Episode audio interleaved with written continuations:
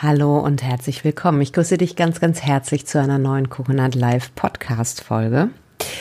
Und in dieser Podcast Folge möchte ich mich um eine, ein Thema kümmern, was ich immer wieder beobachte und wo ich einfach glaube, dass wir da noch viel Luft nach oben zum Lernen haben. Und ich habe die Podcast-Folge Lösung bitte Probleme haben wir genug genannt. Im Übrigen auch eine Überschrift ähm, in meinem ersten Buch Coconut Life, warum du größenwahnsinnig sein solltest, um ein geniales Leben zu leben. Was ich beobachte, ist Folgendes. Wir reden und reden und reden und reden und reden und reden. Und natürlich verstehe mich richtig, wenn du eine Herausforderung hast, ist es natürlich wichtig, dir erstmal einen Überblick zu verschaffen und die harten Fakten zu identifizieren und ihnen ins Auge zu gucken. Gar keine Frage. Was dann allerdings passiert, und deswegen habe ich diese Podcast-Folge gemacht, ist, ähm, wir drücken uns vor der Erfahrung.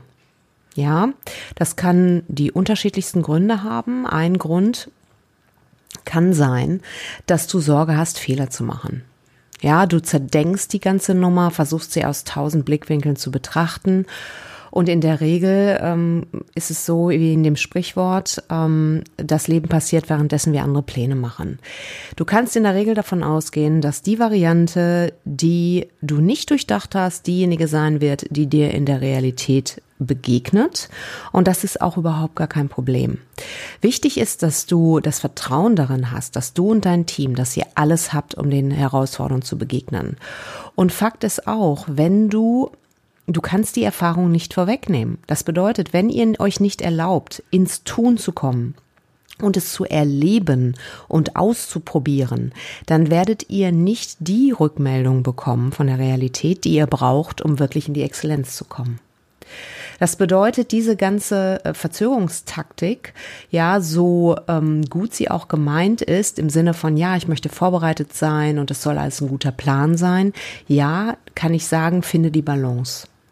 Und in der Regel beobachte ich es, dass gerade in diesen Meetings äh, viel nochmal gequatscht und gequatscht und gequatscht wird. Anstatt einfach mal zu fragen, hey Leute, haben wir genug Informationen, um den Überblick zu haben? Um, wir stehen im Dickicht und äh, müssen jetzt erstmal die Himmelsrichtung identifizieren. Haben wir die Himmelsrichtung? Und dann bitte, was ist der nächste Schritt? Und dann gehen. Ja? In deinem Kämmerlein kannst du der große Held sein. Es nützt dir aber alles nichts, wenn du nicht ins Tun kommst, weil im Tun entscheidet sich, hält oder nicht hält. Und beim Tun ist es so, dass dir manchmal die Knie wackeln, dass du mal über eine Wurzel stolperst, die du nicht äh, gesehen hast im Dickicht.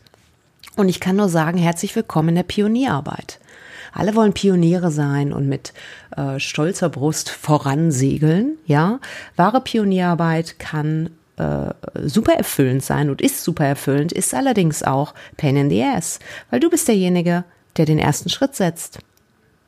Und keiner kennt den Weg. Du auch nicht. Und das muss dir klar sein und du musst ihn auch nicht kennen.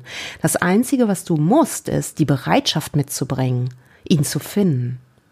Und das beginnt mit einer inneren Absicht, das zu tun und mit einem glasklaren Willen und mit der Bereitschaft, wahrhaftig und authentisch zu sein und nicht irgendwelche vorgefertigten, so muss ich sein und äh, so muss ich mich verhalten und die Ergebnisse muss ich erzielen, um ein toller Hecht zu sein, erfüllen zu wollen. Du musst in der Lage sein, mit dem, was du findest, was du vorfindest, in Kontakt zu sein, achtsam zu sein damit in die Interaktion zu gehen, ohne vorher im Einzelnen zu wissen, was auf dich zukommt. Das ist eine hohe Kunst.